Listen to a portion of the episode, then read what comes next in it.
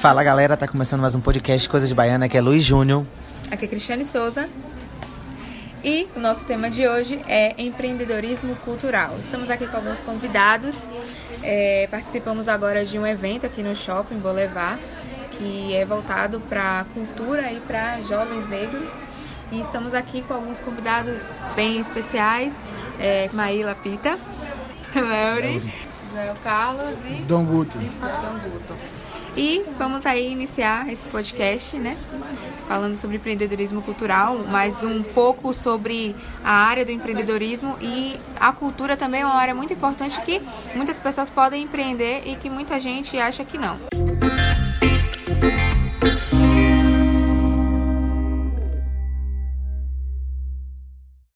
E aí, eu pergunto para Maíla, hum, como é que a gente pode empreender com a cultura? Bom, a minha resposta é: não sei. assim, eu sou muito crítica com essa concepção de empreendedorismo. E sempre que eu falo em empreendedorismo, sobretudo cultural, é importante frisar que o empreendedorismo é algo que é uma ideia sustentável, inovadora, são ideias que surgem para solucionar problemas, mas que é, resultam num lucro, num retorno financeiro para a pessoa que empreende. Então é importante, inclusive, destacar que aquele selinho microempreendedor individual sai por aí tornando empreendedores pessoas que estão na margem do subemprego e que estão é, recorrendo a estratégias de sobrevivência. Não necessariamente estão por aí desenvolvendo, difundindo ideias inovadoras e não necessariamente estão é, tendo um retorno financeiro satisfatório com isso tendo falado isso, é importante dizer que é muito difícil também viver de cultura. E a partir daí, eu lanço que empreendedorismo cultural é trazer e buscar soluções inovadoras num contexto difícil que é o contexto da cultura. Eu, inclusive, digo que é um empreendedorismo que tem um perfil mais social e que é, consegue trazer de volta para a pessoa que empreende, através do seu próprio trabalho artístico ou cultural, a possibilidade de sobrevivência. Então, empreendedorismo cultural, em primeira instância, é isso. E como a gente falou mais cedo no bate-papo, um exemplo bacana de empreendedorismo cultural é a própria loja Agridoce, né? Que é uma loja colaborativa que reúne trabalhos artísticos de várias figuras da cidade, do recôncavo, que a ideia é de fato proporcionar um retorno, uma valorização, uma visibilidade para os produtores, as produtoras e o que está sendo comercializado na loja. Eu sou, eu sou muito fã de loja colaborativa porque às vezes a gente não tem a condição de, de montar um espaço, de ter uma loja, o sonho da loja, porque todo empreendedor tem um sonho de montar o seu próprio espaço. E a ideia da, da loja colaborativa vem com esse intuito de, de juntar todo mundo, de abraçar todo mundo. Eu sou, eu sou muito fã desse, desse modelo de negócio, sou muito fã. Agora, é, eu queria perguntar para Leori, que ele trabalha com música, porque ele é DJ. De que forma você vê o empreendedorismo hoje dentro de Feira de Santana no nicho onde você trabalha, talvez seja um pouco mais. As pessoas querem muito ouvir apenas música eletrônica, eletrônica, eletrônica e música internacional. E por você trabalhar mais com nossa música de raiz, nossa música nacional, de que forma você vê é, entrar e se permanecer dentro desse mercado, trabalhando como DJ, com música? Como ela falou, ser empreendedor é você buscar uma forma de sobreviver, de subsistir, de ter lucro. E nessa raiz, você toca música popular, como a música eletrônica, é uma música popular. Um DJ de qualquer lugar do mundo toca em qualquer outro lugar do mundo e ele é conhecido. Você tem DJ do Brasil tocando na China. Então, quando você sai desse nicho dessa música popular, dessa música globalizada, é, você tem sim dificuldades, dificuldade das pessoas entendam essa proposta nova, dificuldade que as pessoas também queiram tá no, seu, no mesmo barco que você, né? Que hoje a gente tem muito essa questão de todo mundo querer inventar a sua tendência, todo mundo quer ser o, a novidade. E isso é difícil, mas também você é, colhe algo sozinho. Né? Essa, tudo que a gente faz, a gente colhe por nós mesmos. E juntos eu faço o meu trabalho, Dom Guto faz o dele, a gente está junto, ele que fez a capa do meu disco, por exemplo. A gente consegue sim driblar tudo e trabalhar de boa. Massa. É... eu esqueci seu nome, Joel. Joel também, né? Você trabalha, é, é, artista também, trabalha na área cultural. Como é para você estar trabalhando na área cultural? Quais são os desafios de ser um empreendedor? Porque além de você ser artista, você é, se movimenta para fazer tudo. Então, como é estar sendo o, esse processo de ser empreendedor também na área da cultura? É, é, um processo também, como eu falei mais cedo, assim, da fala da J, da pesquisadora J, refundar o possível, assim, sabe? A gente atravessar, aprender essa travessia, a, aprender a atravessar, né, os espaços, porque a gente tem que partir sempre existe to, toda a questão do imaginário, né, o artista, mas a gente está partindo para além desse imaginário que tem o nome artista, a gente está partindo de um jovem negro, não binário, de periferia e quanto mais a gente vai cavando essa realidade, hum, é, é daí mais que a gente tem que partir. Para a gente começar a entender também como é essa, que é uma caminhada muito mais difícil do que pessoas que têm essa acessibilidade muito mais vasta do que outros. Principalmente no Brasil, que é um país com desigualdade social imensa. E, e a gente. E, e, é, é complicado, mas também não é impossível né? Porque Refundar Possível é basicamente no Cenas Negras Insurgentes, que é um projeto que foi totalmente colaborativo com vários atores, atrizes e o produtor William Fraga e, e muita coisa acontecendo, a gente conseguiu repensar não só como ocupar o espaço, como também os corpos vão vão sendo se cuidando ali. É você repensar como o coletivo realmente existe não só para o público, mas para si mesmo sabe? É pensar também como é que a gente se cuida, como é que a gente está preparado para cuidar dos outros, porque o papel do artista não é entreter. Quem pensa nisso, eu acho que a gente tem um papel muito maior do que isso, porque a gente precisa exercer uma função enorme, a gente tem uma função enorme, porque a gente tem um papel de difundir é, um pe pensamento, difundir é, uma coisa que está dentro de livros, então, se a gente tem esse papel, a gente tem que pegar isso realmente e exercer essa função. Então, é uma função muito dura, assim, é uma função muito. E ao mesmo tempo você consegue driblar esse cansaço, sabe? Porque você aprende no cansaço a transformar, a reinventar, colocar as coisas em evidência de uma forma muito. de uma progressão, vamos supor, geométrica. E você consegue isso quando você está seguro de si e seguro com outras pessoas também. Dom Guto, é, me diga, você trabalha também com, com arte, design e tal, e tudo isso também engloba um pouco da, da cultura, né? Eu acho que arte também é cultura. Então, como é para você é, estar trabalhando nesse cenário, você como homem negro e como é esse processo está envolvido com a cultura local e trabalhar com a arte, empreender com a arte? É, empreender com a arte é algo que acho que está na fala de todo mundo muito difícil, né? Empreender já é difícil no Brasil, né? Com a arte, então, sendo as últimas partes, os últimos setores, ninguém acha que não é uma coisa boa, né? Assim, tipo, não tem funcionalidade, a não ser de formas psicológicas. Mas a gente tem vários exemplos de mudanças bastante, né? Um dos exemplos que eu tive assim, foi no teatro, que eu, trabalhando com design, eu tiro, faço trabalhos para alguns atores de Salvador, uns grupos de produção, como é, Coletivo 4, teve Da Preta. E aí eles me ensinaram muito sobre essa coisa do você pegar, alugar um espaço e ali você desenvolve seus trabalhos com outros, outros atores. No caso, eu fiz com, com o meu setor, né? Quando eu iniciei, eu aluguei uma casa, a gente começou com grafite, que eu também sou grafiteiro. Aí a gente alugou uma casa, eu mais três artistas, e a gente. A ideia era ser uma casa ateliê, fazer essas festas também. Mas por toda a vizinhança a gente deu uma segurada nas coisas de festas. Né? Mas aí a coisa foi desandando para alguns, não deu certo para outros, outros foram trabalhar em outros lugares.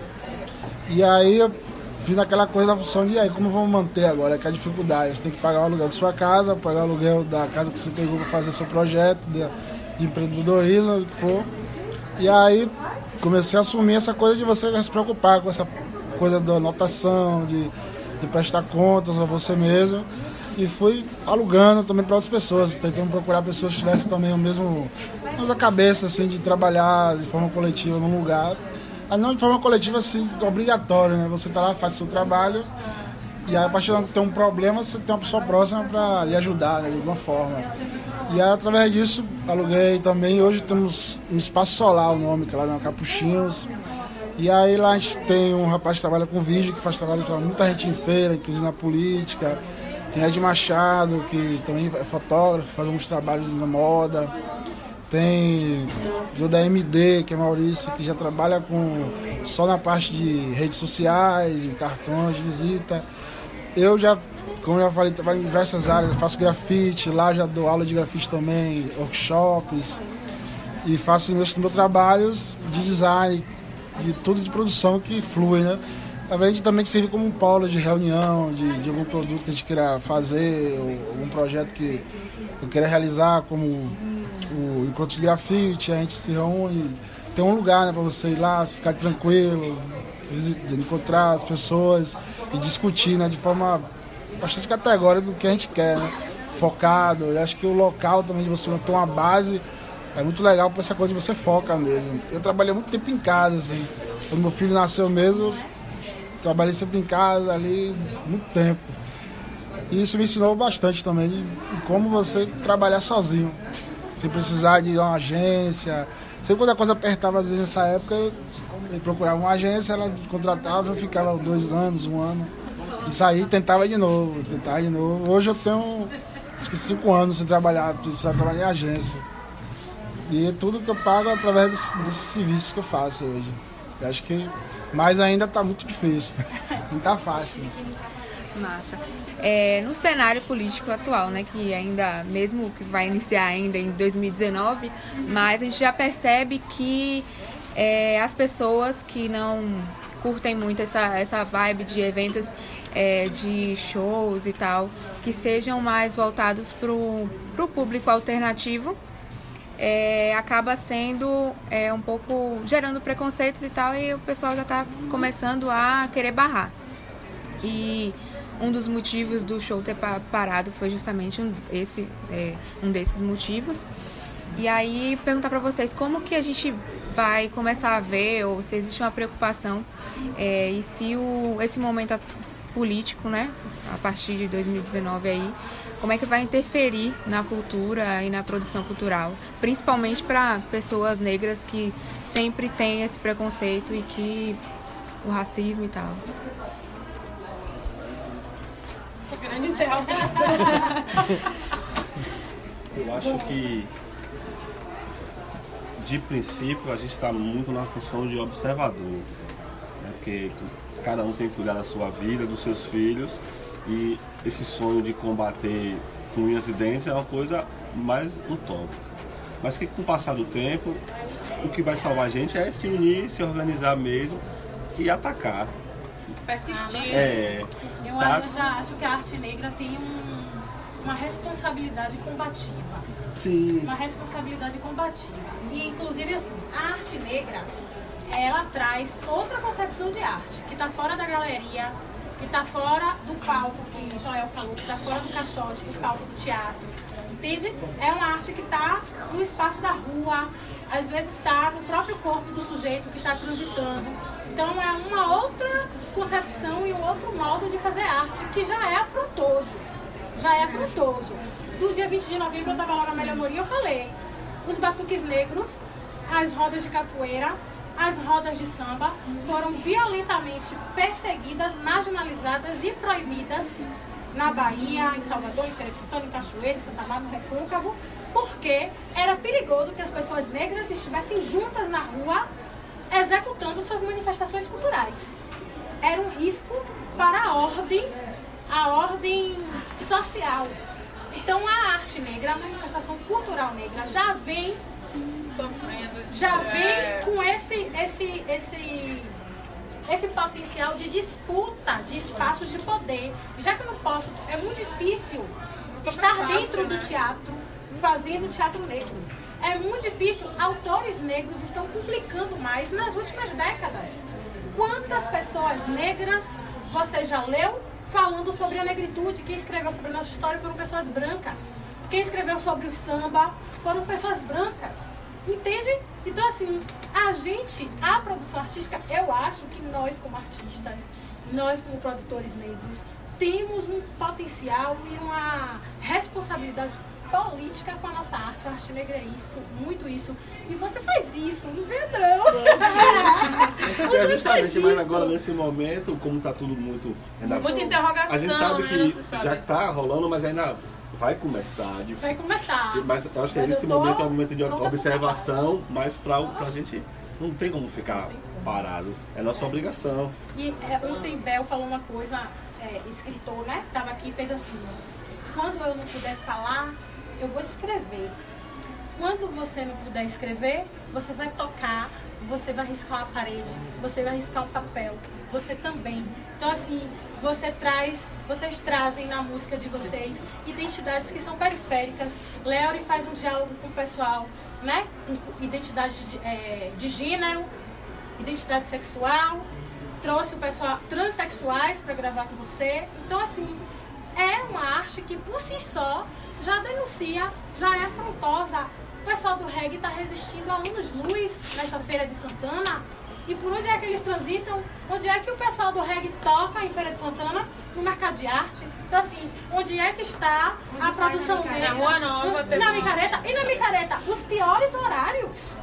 Os piores horários para os blocos afros. Eu fico indignada, gente. Parece que eu tô brigando, não é porque é realmente os piores horários da micareta. Essa sempre Então, foi a assim, realidade, né? Acho Onde que é está a a produção luta cultural negra constante. periférica? Nas periferias. E estamos invadindo o centro da cidade. Invadindo. Os espaços culturais, a política pública, o governo hoje já tem um outro olhar sobre isso. Então a gente já acessa o teatro, a gente já acessa uma galeria, já tem grafite em galeria, a gente já escreve livro, mas a gente tem que continuar no espaço da rua, porque o corpo da gente é um corpo político é um corpo político. E a arte da gente é uma arte com potencial político e afrontoso gigantesco. Então, quando a gente não puder falar, se houver censura, em 2019, a gente vai fazer arte. Bem, eu acho que, como você falou, né, a gente tem que continuar nessa resistência que já existe há muito tempo. A área cultural sempre foi muito difícil. Empreendedorismo negro, arte negra enfrenta dificuldades maiores ainda e não é por isso que a gente deixou de produzir, deixou de fazer. Acho que é- é essa capacidade de se mobilizar localmente é definitiva, né? E eu acho que a gente não, não pode permitir andar para trás, né? Acho que as conquistas que aconteceram, elas têm que ser defendidas, né? Claro que existe toda uma interrogação que a gente não sabe como é que vai ser o clima, se vai haver algum tipo de repressão ou algo assim, porque houve todo um, um né, um burburinho assim que deixou a gente muito amedrontado. Eu acho que é o momento da gente observar como as coisas vão se dar, mas continuar com essa firmeza mesmo, né? De como o Joel falou, que eu acho super interessante, refundar o possível, a gente trabalhar mesmo ali, aquele trabalho de formiguinha e acreditar que a gente pode fazer as coisas acontecerem. Assim, eu especificamente que trabalho na área do instrumental aqui em feira tenho esse, essa, esse depoimento, porque assim, eu parti de um ambiente que os próprios músicos desacreditavam. A feira não tem, não escuta. Então a gente tem que crer que existe essa demanda que busca ações de qualidade. A gente investir nessa qualificação, investir na profissionalização, apresentar um- algo de qualidade e entender que o empreendedorismo também, claro que a gente busca uma sustentabilidade, mas muitas vezes ela parte de um lugar de dificuldade, mas que precisa, você precisa passar por aquilo para que você consiga dar essa sustentabilidade. No meu projeto, que é a Jan, aconteceu no início, por exemplo, que a gente ofereceu gratuitamente para poder fomentar mesmo nessa questão da formação de plateia, até chegar ao amadurecimento da gente perceber que podia se cobrar o ingresso e essa cobrança de ingresso permitiu que a gente disponibilizasse uma sonorização sem poder, sem precisar ficar tendo é, grandes prejuízos com isso. Então, assim, é, acreditar mesmo, né? E buscar essa sustentabilidade, se qualificando, persistindo, existindo, né? Não abrindo mão dessa existência, não abrindo mão das nossas raízes. E é isso, enfrentando mesmo os obstáculos do- de um jeito que a gente possa se proteger também, né? Se apropriar de ferramentas legais, inclusive. Então, assim, ultimamente eu tô saindo com a, a lei de crime de racismo na bolsa, sim, porque a qualquer momento mostrar é sério mesmo, a gente tem que conhecer. inclusive as ferramentas legais para poder se sobrepor a isso, porque existem muitas ameaças, mas para elas se concretizarem tem todo um processo que a gente precisa entender e se colocar. Enquanto ainda existirem leis, existirem mecanismos que a gente possa defender, a gente tem que conhecer, tem que buscar, tem que conhecer e colocar isso nos momentos em que for necessário, entendeu?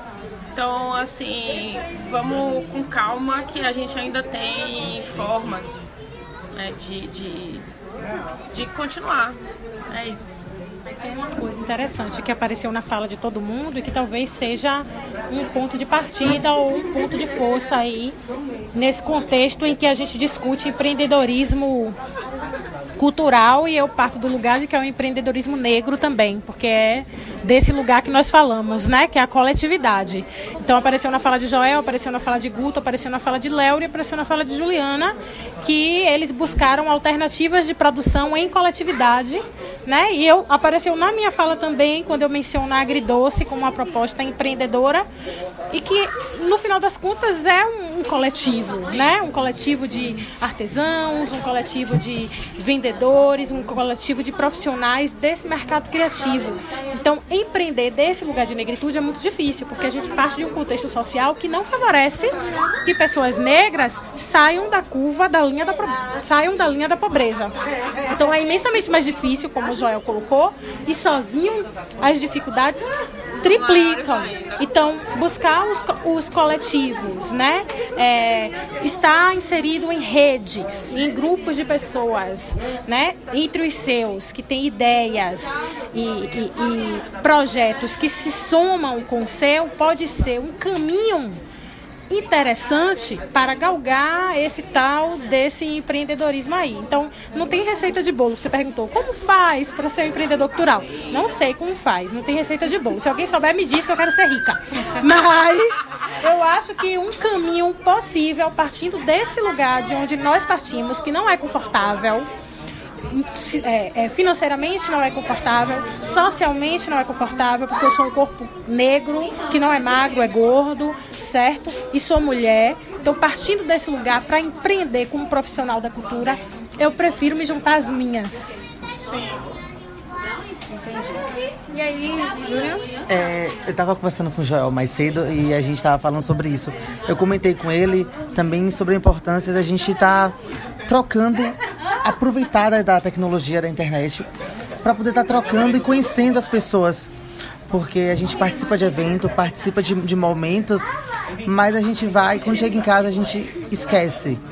Tipo, a gente não faz nada por isso e começar a conhecer através do Instagram, do Facebook e dar visibilidade a isso, sabe? Aproveitar esse momento de, poxa, eu vou ouvir o que, o que aquele cara tá tocando, eu vou lá no evento dele, eu vou lá conhecer.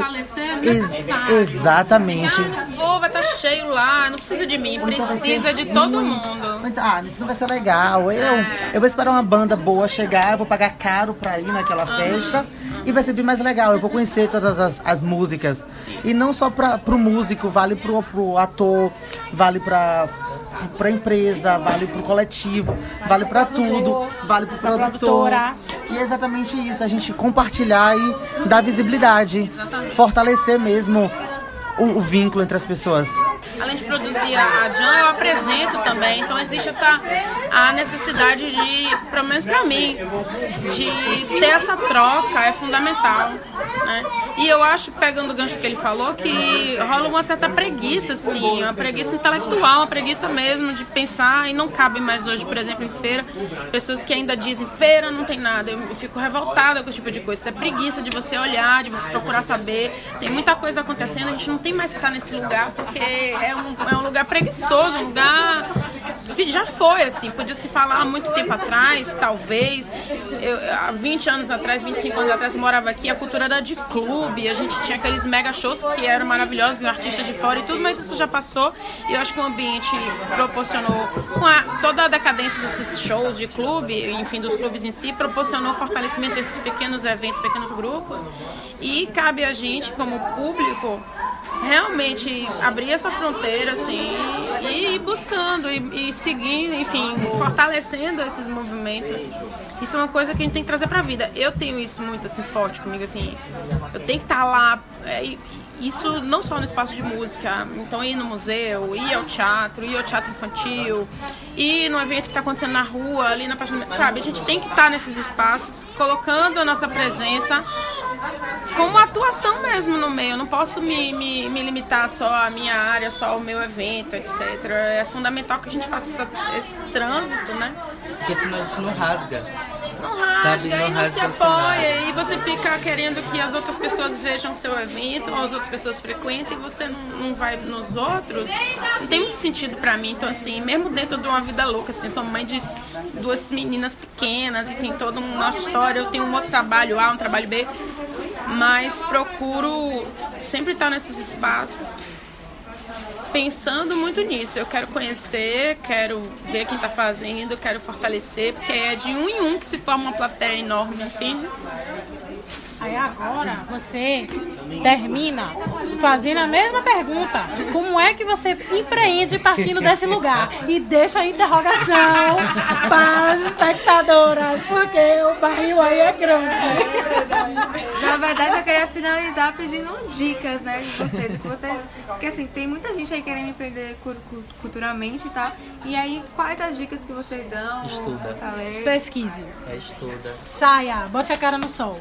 Ah, acredite, persista e faça com qualidade. E com coração, gente. Não vamos esquecer do coração. Eu sou assim. Eu acho que quando é feito com verdade, com amor, sabe? A coisa flui. E a gente tentar e, é, ter as nossas próprias metas, não pensar nas metas alheias, entende? Que eu acho que é muito perverso essa crença de que ah, tudo que você quiser conquistar, você vai conquistar e se você não está conquistando é porque você não se não se empenhou o suficiente, né? Tentar tirar esse peso das costas e fazer aquilo que é possível. É perverso Super, É né? perverso, porque nem todo mundo tem a condição social de conquistar o que quer. Exatamente. Por isso que o tempo todo eu fico fazendo uma crítica e tentando fazer uma crítica construtiva dessa perspectiva do empreendedorismo negro, porque é muito difícil onde estão as pessoas negras no país. Onde estão, em que lugar do gráfico lá social estão as, pessoas- estão as pessoas negras no país. E como é que você empreende partindo desse lugar? Onde você não tem oportunidades para conquistar o que você quer. Não tem. E também acaba sendo perverso também porque faz as pessoas desistirem de certa forma, porque se não chegou lá no mega extraordinário, tá errado, eu sou inconveniente, né? E não, não é bem assim. Então é tipo, realmente é aproveitar tudo que tiver, assim, sabe? Aproveita o colo do pai e da mãe, sabe? Aproveita esse colo do pai e da mãe, porque são bases pra gente se estruturar, principalmente psicologicamente, sabe? Tem esse diálogo, não chega no confronto. Se o último caso é esse, siga. Mas tem esse diálogo porque se, se há esse afeto, sabe? Busque esse afeto, busque estar nesse afeto constante. Com as pessoas que você está produzindo, com as pessoas que você conhece, a sua vizinha, sabe? Tipo, esses afetos são. É maleável, né? Muito, isso que você fala é muito interessante, assim, não ficar muito na, no, no embate. Porque quando você é maleável, muitas vezes você conquista muito mais, Sim. muito mais coisa, muito mais espaço, ganha fôlego. E, e, e é não, não desistir qua- quando você não vê uma oportunidade. Sente seu pé no chão, porque é aí que você vai começar realmente a caminhar assim. Não fique viajando assim, ondas utópicas, assim, sabe? Tem, tem essa questão assim de a gente quer se manter, mas tá lidando aqui com uma coisa de resistência e como é que a gente ainda vai reexistir dentro desses espaços. Então, realmente, se você não tem tanto dinheiro, re, é, recompense isso em afeto. Afeto, amizades, espaços que você vai estar ocupando, assim, para conhecer e para ouvir também, porque isso forma muito. Tem uma audição. De, de conhecimento, não, não desistir do conhecimento porque você não tem grana para comprar o livro, enfim. Ser maleável nessa busca, porque a profissionalização e o conhecimento é o que realmente dá sustentação às coisas, né? E no último caso é seguir o que seu coração mandar, né? É isso aí. No último e no primeiro. É isso. É isso. Pessoal. É isso. É porque, é, como todo mundo falou, né? Não é uma receita de bolo. É muito difícil. mas não é nada que seja impossível para a vida. É, é o que você quer, é o que a gente faz diariamente, é o que a gente não pode desistir. Acho que Cris. Cris que está no processo de, de, de empreendedorismo, de mudança também. Acho que ela percebe essa, essa, essa, essa mudança, essa importância de buscar o conhecimento, de não e de não perder a esperança, mesmo no momento difícil. É isso, a gente agradece, né, ao pessoal. Parabéns a vocês que estão fazendo podcast, né? Que é uma coisa muito nova na minha vida, assim. Eu nunca tinha ouvido podcast. Comecei a ouvir recentemente. Descobri que é um universo todo que se abre. Muito. Então, assim, a gente às vezes tem algumas resistências à tecnologia. Isso é típico de quem vai envelhecendo. Mas é, tem que driblar isso também e buscar essas formas, porque tá muito acessível. Então, você tem podcast de vários assuntos no Spotify, enfim. Foi um mundo que se abriu assim pra mim. Eu vou, vou cada vez mais procurar escutar, porque é muito conteúdo bacana. Né, que, então, parabéns vocês estão fazendo esse podcast Só aqui em feira, pensar, né? né? Ferense. É, Ah, eu é. queria concluir dando parabéns a Cris, viu? Que foi minha aluna de gestão cultural. E que depois do curso realmente está galgando o caminho do empreendedorismo negro. Tô vindo, acompanhando, porque eu sigo o Coisas de Baiano, tá? Eu tô ligada na movimentação. Então, assim, tô acompanhando a presença dela e o esforço nos espaços, nas redes, nos espaços físicos também, geográficos, participando de roda, promovendo bate-papos com profissionais, com agentes que estão transitando nesse campo da cultura na cidade. Então eu quero dar parabéns, porque você realmente é prova viva de que o trabalho da gente e o esforço na formação, sobretudo de profissionais negros e negras, que é muito importante, pode fazer a diferença. Sim, com certeza. Porque o curso do Ori foi assim um. Posso dizer como um. Divisor abrir de portas, águas. um divisor de águas mesmo. Principalmente para eu me descobrir a minha identidade, me reenco- reencontrar mesmo no, no meu, no meu lugar, seja politicamente e tudo. Realmente, tô aqui com um Foi, corte novo. transição. roupas, o Bem, cabelo, isso aí. cabelo a forma tudo, como se tudo. posiciona nos espaços públicos, tá? Foi uma forma assim de eu me encontrar mesmo. Então foi muito importante e ainda bem, né? que Encontrei também um colega para poder estar ajudando nesse Esse processo. empoderamento, né? Essa palavra tão Com usada certeza. aqui. Representa muito. Obrigada a todos vocês. Infelizmente, Leori e. Dom Leori Guto. Eu sou péssima com nome, gente, desculpa. Tiveram que ir, mas obrigada. Agradeço a vocês, meninas, por estarem participando aí no início do podcast. E vamos também estar divulgando vocês todos os eventos, né? Com uma proposta nova do, do podcast Coisas de Baiano. Tá também divulgando é, a- os eventos que acontecem culturalmente, principalmente esses independentes e de pessoas negras, para a gente estar reforçando isso aqui na cidade de Feira de Santana e região. Né? Obrigada e até o próximo podcast. Faça até... essas considerações. Ah, é. Nós agradecemos e continue ouvindo Coisa de Baiano. E siga a gente no Instagram, que é arroba Coisa de Baiano com Demudo. Muito obrigado. Tchau, tchau. Tchau.